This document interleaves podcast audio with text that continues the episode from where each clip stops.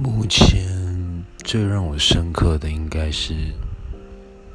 应该是七年级才会看到的电影吧，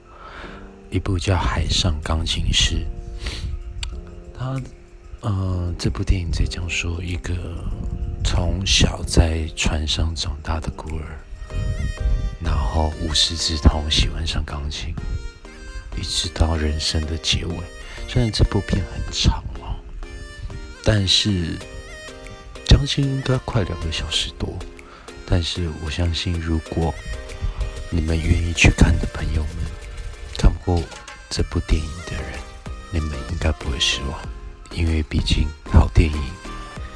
越来越少，不像以前。